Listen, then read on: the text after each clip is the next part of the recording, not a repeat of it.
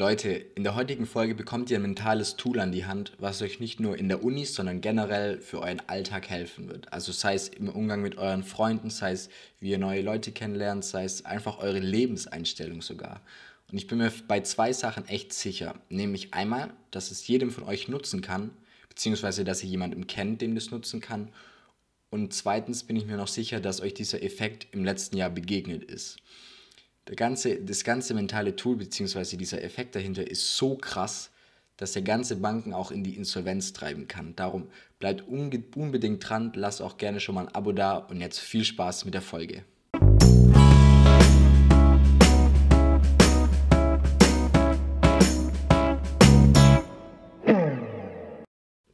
Yo Leute, herzlich willkommen bei Tipps auf Augenhöhe, der Podcast, in dem du die Tipps für die Zeiten der Uni bekommst, die wir uns gewünscht haben. Heute ist wieder ein bisschen eine andere Folge, nicht direkt an die Uni angelehnt, aber ans Studentenleben bzw. einfach an euer Leben. Und als Einstieg möchte ich euch eine Geschichte aus meinem Leben erzählen, beziehungsweise genauer gesagt aus meiner Schulzeit im Gymnasium. Rein notentechnisch war ich echt immer ein guter Schüler, das heißt einfach so ein klassischer Zweierschnitt. Ich hatte ein paar Fächer, da war ich schlechter, ich hatte aber auch ein paar Fächer, da war ich besser. Ich bin einfach so ein, dieser typische Zweierschüler gewesen. Gerade in Deutsch und Mathe war das so, dass ich bis zur 11. Klasse, also bis zur Oberstufe, da wirklich immer im Zeugnis am Ende vom Jahr eine 2 hatte. Nicht, dass ich mal nicht auch schlechte Noten geschrieben habe, aber am Ende vom Jahr stand da immer die 2 im Zeugnis. In der Oberstufe hat es sich dann aber geändert. Plötzlich hatte ich eine 1 in Mathe stehen für die letzten zwei Jahre. Gleichzeitig hatte ich aber auch in Deutsch eine 4 Jetzt ist natürlich so ein bisschen die Frage, hey, was hat sich denn geändert zwischen der 10. und der 11. Klasse, dass Mathe irgendwie besser lief, aber Deutsch gleichzeitig auch schlechter? Und die einzige Änderung, die es da gab, sind die in meinen Gedanken bzw. die Erwartungen, die ich einfach an mich hatte, wenn es an diese Fächer geht. Es gibt eine Art von Erwartung, die wirklich, wirklich kraftvoll ist, was auch wirklich, wirklich euer Leben beeinflusst. Und die nenne ich jetzt einfach mal, beziehungsweise nicht nur ich, die heißen selbsterfüllende Prophezeiungen. Prophezeiung klingt jetzt erstmal nicht so direkt greifbar und eher was für die Spirituellen in die gläubige Richtung, aber es ist wirklich so, dass Studien beweisen, dass es diese selbsterfüllende Prophezeiung gibt. Und wie gesagt, ihr wart im Laufe des letzten Jahres, beziehungsweise Anfang 2020, wart ihr alle in Kontakt mit dieser selbsterfüllenden Prophezeiung. Da bin ich mir sicher und da später mehr zu diesem Beispiel.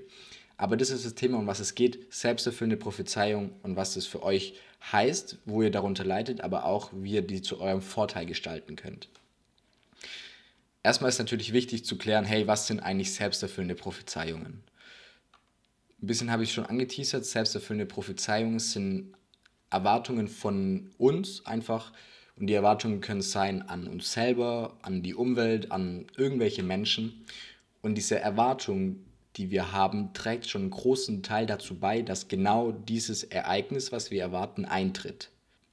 Bei diesem Beispiel, hey, ich bin kein Handwerker, wenn wir das einfach mal in der Realität nehmen, ihr glaubt jetzt von euch, ihr seid kein Handwerker oder ich glaube von mir, ich bin kein Handwerker, jetzt gehe ich auf die Leiter und probiere irgendwie ein Licht zu montieren.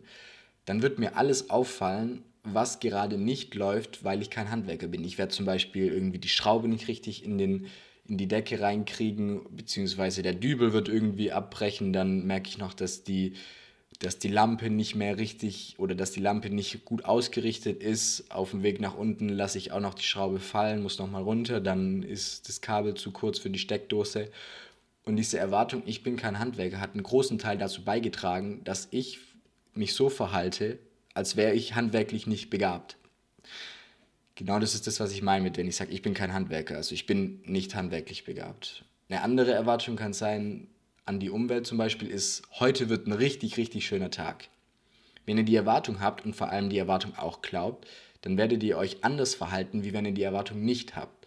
Ein Beispiel ist, stellt euch den ersten Tag vor, an dem es richtig, richtig warm wird, also so dieser erste Sommertag. Bei mir war der gestern, wir hatten gestern echt knapp unter 30 Grad, strahlenblauen Himmel, kurze Hose rausgehen in den Park.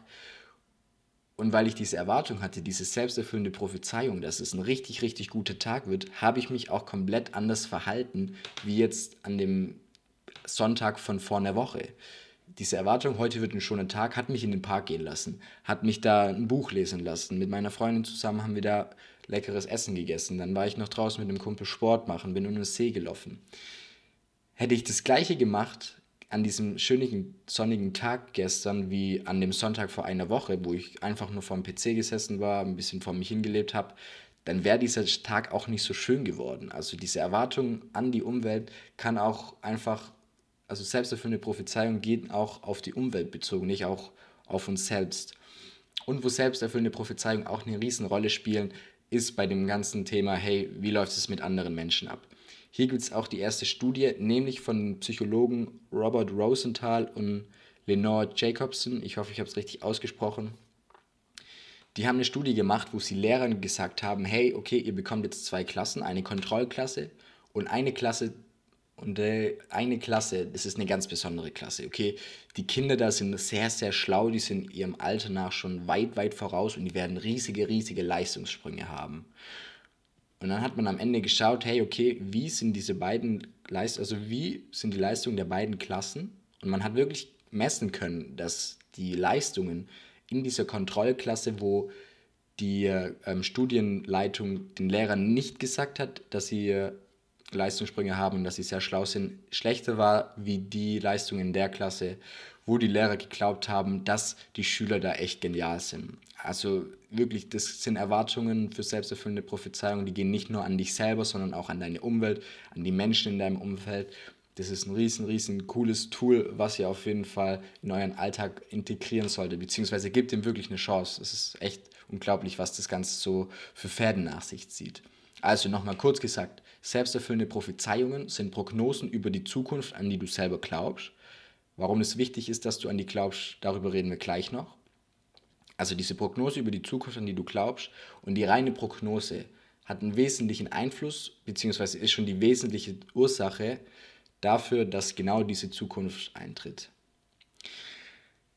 Was ich ganz spannend finde, ist das Thema, hey, warum werden wir eigentlich beeinflusst von selbsterfüllenden Prophezeiungen, also von Erwartungen von uns selber, die wir glauben, an die Zukunft, an uns, an unsere Mitmenschen?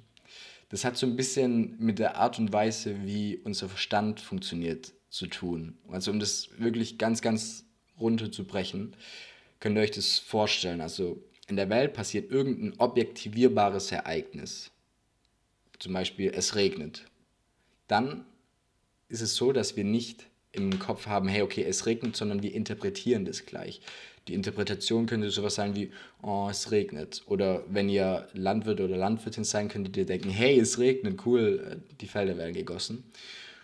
Und ihr habt jetzt auch schon gesehen, dass direkt auf diese Interpretation auch gleich eine Reaktion folgt. Also diese Kette ist, es passiert ein objektivierbares Ereignis, das interpretieren wir und dann reagieren wir. Und hier ist schon dieser erste wichtige Punkt, nämlich wir reagieren auf die Interpretation von der objektivierbaren, von diesem objektivierbaren Ereignis, nicht auf das Ereignis selber. Da gibt es auch einen schlauen Satz von Epiktet, äh, ein Philosoph von damals. Der hat gesagt, es sind nicht die Dinge, die uns beunruhigen, sondern unsere Vorstellungen von den Dingen. Und das passt so dieses ganze, diesen ganzen Prozess fasst da ganz gut zusammen. Auch hier wieder ein Beispiel, das macht das Ganze greifbarer und sicherlich kennt ihr also ich bin mir sicher, ihr werdet auch euch in irgendeiner Art und Weise wiedererkennen in der Geschichte, beziehungsweise jemanden kennen, auf den es zutrifft. Die Interpretation, die wir haben von diesen objektivierbaren Ereignissen, die sind zum Beispiel ganz krass davon abhängig, was für eine Vergangenheit wir hatten. Okay, und jetzt nehmen wir mal ein Beispiel, dass du und deine Freundin, ihr riecht an einer Tequila-Flasche. Jetzt ist es so, dass einmal hattest du einen zu guten Abend mit Tequila und der Tequila ist nicht nur den Hals runter, sondern später ist er auch wieder den Hals hochgekommen. Und deshalb ist es so, dass wenn du diesen Tequila riechst, dann erinnerst du dich sofort an diesen Moment, wo der Tequila dir wieder hochgekommen ist und du wirst das Gesicht verziehen und sagen, ah, nie im Leben werde ich den trinken können. Deine Freundin, bei der ist es so, hey, die war im Ausland in Südamerika, da wurde viel Tequila getrunken. Sie hat es nie übertrieben, sie hat ähm, das einfach besser gehandelt wie du in der Situation. Und dann verbindet sie diesen Tequila, verbindet sie mit ihrer Zeit in Südamerika, mit den schönen Sommern, mit den warmen Nächten, mit dem ganzen Tanzen. Und sie wird daran riechen und sie wird denken, Mann, das riecht richtig cool. Und das ist auch wieder so dieses, dieser Prozess, also das objektivierbare Ereignis ist einfach nur, hey, okay, du riechst an Tequila, beziehungsweise deine Freundin riecht an Tequila. Die Interpretation darauf ist aber komplett subjektiv und deshalb ist die Reaktion auch subjektiv.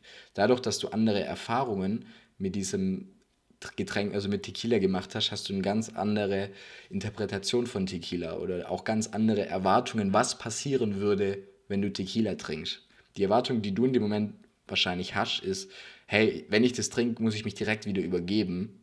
Und das ist dann auch ähm, wieder dieses subjektive Teil, weil deine Freundin die Erwartung hat, hey, okay, wenn ich das trinke, Sommernacht, tanzen, gute Laune. Auch eine Erwartung, die wir jetzt wahrscheinlich alle schon geäußert haben in letzter Zeit, ist, hey, wenn Corona vorbei ist, wir werden so richtig, richtig feiern. Was glaubt ihr? Nehmen wir mal an, Corona ist vorbei, heute in einem Jahr, hoffentlich, natürlich, keiner weiß es, sagen wir 20, im Sommer 2022 ist spätestens alles rum.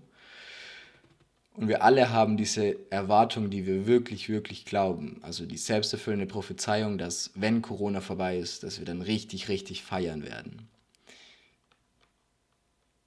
Ich bin nicht sicher, wann es passieren wird, aber ich bin echt davon überzeugt, dass wenn es soweit ist, dann werden wir uns alle so verhalten, dass wir eine richtig, richtig geile Party haben werden. Also zwei Wochen lang, alle haben Urlaub, nichts läuft, weil wir einfach diese Erwartung haben, dass wenn Corona vorbei ist, dann feiern wir richtig. Dann werden wir zu keiner Party Nein sagen. Wir werden auf den auf den Partys lauter lachen, mehr tanzen, mehr Leu neue Leute anquatschen, weil es uns so gefehlt hat, mehr Leute umarmen.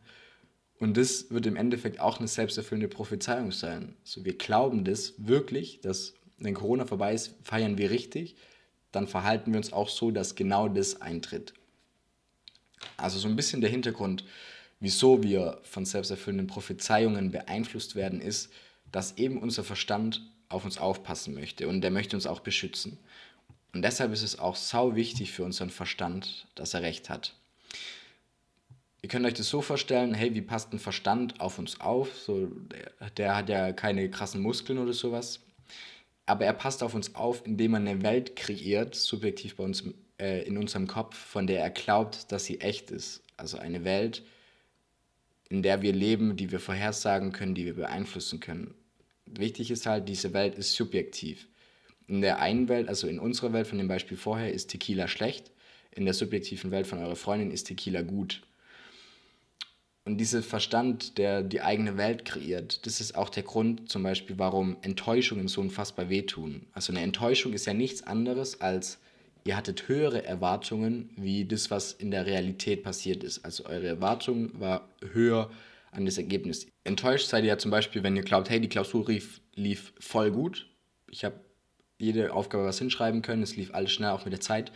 Aber die Note ist nicht so gut wie die Note, die ihr erwartet habt. Das ist ja eine Enttäuschung. Und die tut so weh, weil die einfach eurem Verstand zeigt, dass, hey, die Welt, die er kreiert hatte, die wurde widerlegt in einem Teil. Und das ist eben sau, sau gefährlich, weil unser Verstand eben auch auf uns äh, aufpassen will. Dieses ganze selbsterfüllende Prophezeiung ist richtig, richtig gut in dem Thomas-Theorem zusammengefasst. Da steht nämlich drin, wenn Menschen Situationen als real definieren, sind sie real in ihren Konsequenzen.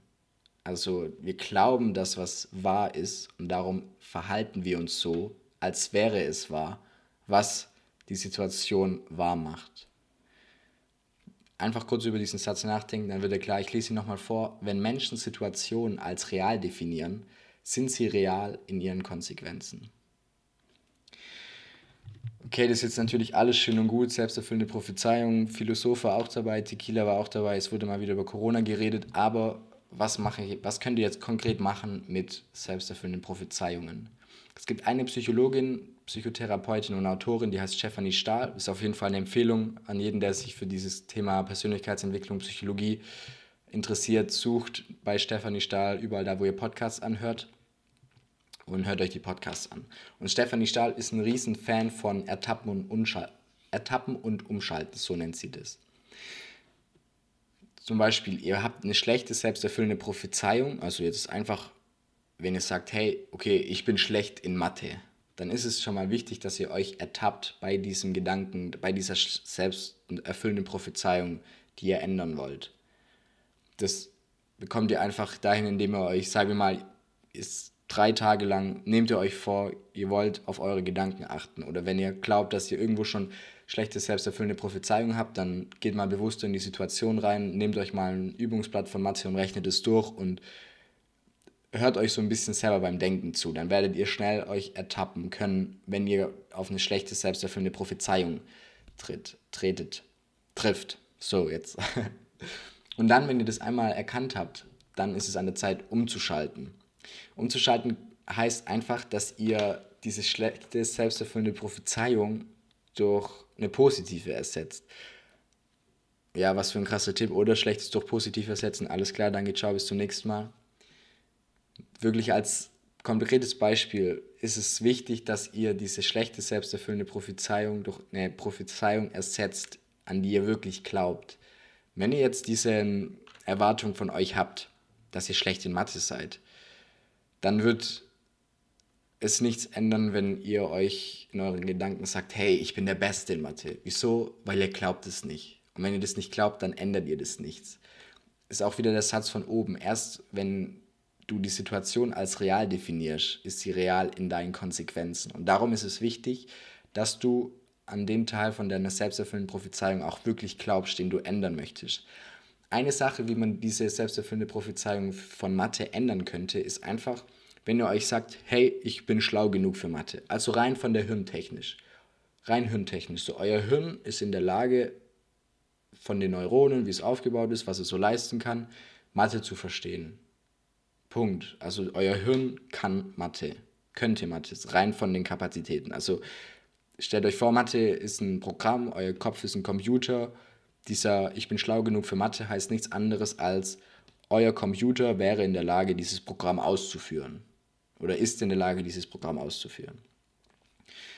Falls ihr das noch nicht so richtig fühlt, daran auch nicht genug glaubt, dann könnte eine andere selbsterfüllende Prophezeiung sein, sowas wie, hey, ich bin fleißig genug für Mathe. Glaubhaft wird das Ganze, indem, wenn ihr von euch überzeugt seid, dass ihr fleißig seid, zum Beispiel, weil ihr fleißig Sport macht, jeden Tag 20 Minuten, egal bei welchem Wetter. Und diesen Fleiß oder diese Erwartung an euch, fleißig zu sein, könntet ihr jetzt auf Mathe übertragen und dadurch eine positive, selbsterfüllende Prophezeiung erzeugen. Oder wenn gar nichts geht, das hat mir in der Klausurenphase geholfen bei Thema Elektrotechnik.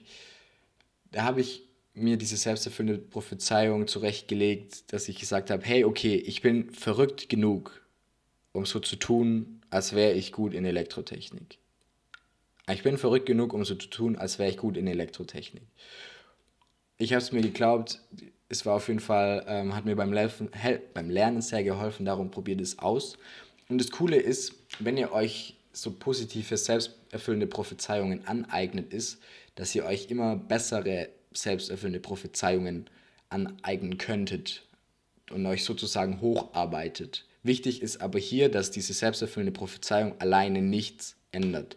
Also nur weil euch die ganze Zeit denkt in der Klausurenphase, hey, ich bin schlau genug für Mathe, ich bin schlau genug für Mathe, wenn ihr nicht Mathe lernt, wird sich nichts ändern. Also das ist eine Unterstützung, eine krasse. Es braucht aber auch was, was es unterstützen kann. Und hier kommen wir jetzt auch zu den Grenzen von selbsterfüllenden Prophezeiungen. Selbsterfüllende Prophezeiungen sind eine Unterstützung, wie ich es gerade gesagt habe. Es kann nicht das Einzige sein, dass ihr vor der Klausur euch sagt, hey, ich bin schlau genug für Mathe, ich bin schlau genug für Mathe. Wenn ihr nicht gelernt habt, werdet ihr keine gute Klausur schreiben. Es ist nur ein Tool, das euch hilft, zum Beispiel fokussierter zu lernen, euch nicht so schnell von Rückschlägen entmutigen zu lassen, mit mehr Mut an neue Aufgaben zu gehen, mehr Spaß zu haben bei der Sache. Das ist eine Grenze von selbsterfüllenden Prophezeiungen. Die andere ist, das ist auch wieder aus einer Studie von Heather Cappens, ich hoffe, ich habe es richtig ausgesprochen, und Gabriel Oettingen. Die haben in der Studie herausgefunden, dass die reine Vorfreude auf ein Ereignis schon so viel Genuss erzeugen kann, als wäre das Ziel schon erreicht. Also wenn ihr euch jetzt oft genug vorstellt, so hey, okay, krass, selbsterfüllende Prophezeiung, okay, ich werde eine 2 schreiben in Mathe, ich werde eine 2 schreiben in Mathe, ich werde eine 2 schreiben in Mathe, dann kann es sein, dass wenn es in ein zu krasses Extrem geht, dass diese Vorfreude auf die gute Note, auf die Erleichterung, die ihr haben werdet, auf das stolze Gesicht, was ihr im Spiegel sehen werdet, wenn ihr eine 2 habt, dass das schon so für so viel Genuss sorgt, als wäre schon das Ziel erreicht, die reine Vorstellung. Und deshalb habt ihr weniger Energie beim Lernen. Ich finde, ein krasses Beispiel, wo das immer auftritt, ist bei dem ganzen Thema Neujahrsvorsätze. So an Silvester ist ja immer diese Dynamik, jeder fragt jeden, hey, was sind deine Vorsätze? Und dann sagt der eine, hey, ich möchte aufhören, äh, ich möchte mehr Sport machen. Und weil alle in diesem, hey, okay, neue Vorsätze, Ziele, bam, bam, bam, Modus sind, feiert man ja auch einfach jede Vorsätze von dem anderen, oder? Also ich selber rauche nicht, aber ich feiere jeden, der das sagt, er möchte aufhören zu rauchen oder jeder, der sagt, er möchte mehr lernen. So geil, Junge, viel Spaß, das wird richtig, richtig cool. Und ich finde, da ist es richtig deutlich, dass diese Vorfreude auf, hey, wie wird es sein, wenn ich das erreicht habe, schon dafür sorgt, dass man weniger Energie zur Verfügung hat, dieses Ziel zu erreichen. Darum, selbsterfüllende Prophezeiungen sind ein mentales Tool von vielen. Es hat seine Grenzen, aber es hat auf jeden Fall auch seine Daseinsberechtigung. Darum macht euch mal über das Thema Gedanken, ertappt euch bei selbsterfüllenden Prophezeiungen, schaltet um, ersetzt diese durch Erwartungen an euch oder an eure Mitmenschen, die ihr glaubt. Und dann wird euch das auf jeden Fall leichter durchs Leben tragen. Falls euch dieses mentale Toolbox-Thema interessiert, wir haben schon eine Folge dazu gemacht zum Thema Prüfungsangst. Schaut ihr auf oder hört ihr auf jeden Fall danach an. Jetzt kommt auf jeden Fall noch die quasi Auflösung vom Anfang, nämlich einmal, hey, wie kann selbsterfüllende Prophezeiung eine Bank in den Ruin treiben? Es ist so, das Ganze heißt Bankrun. Und Bankrun ist, wenn viele Leute denken, dass eine Bank in der Krise ist, dann fangen die an, ihr Geld abzuheben und keine Bank auf der Welt kann alle Einlagerungen, alle Einlagerungen, die sie hat, auf einmal zurückzahlen. Und das bringt die Bank dann in die Krise. Also weil Leute glauben, die Bank ist in der Krise, verhalten sie sich so, als wäre die Bank in der Krise und heben Geld ab. Und das stürzt die Bank am Endeffekt dann auch in die Krise. Also wir reden hier wirklich über Banken, die bankrott gehen, weil wegen selbsterfüllenden Prophezeiungen. Und die selbsterfüllende Prophezeiung, die wir alle Anfang 2020 erlebt haben, ist, Klopapier ist knapp. Weil Leute geglaubt haben, Klopapier ist knapp, haben sie sich so verhalten, als wäre Klopapier knapp, sind in den Aldi gegangen, in Rewe, Lidl, was auch immer, haben richtig viel Klopapier gekauft und das ist der Grund, wieso Klopapier knapp wurde. Darum, selbsterfüllende Prophezeiung ist ein echtes Ding. Nutzt es für euch, für euer Studentenleben, für euer Leben im Alltag, für alles Mögliche. Das war's jetzt mit der Folge, Leute. Vielen Dank fürs Zuhören. Lasst gerne ein Abo da. Teilt die Folge auch mit euren Freunden, eurer Freundin, eurer Mutter und der Arbeitskollegin von eurer Mutter, die immer so witzig ist, nachdem sie am Freitag den ersten Sekt auf der Arbeit getrunken hat. Vielen Dank fürs Zuhören, Leute. Macht's gut und bis bald.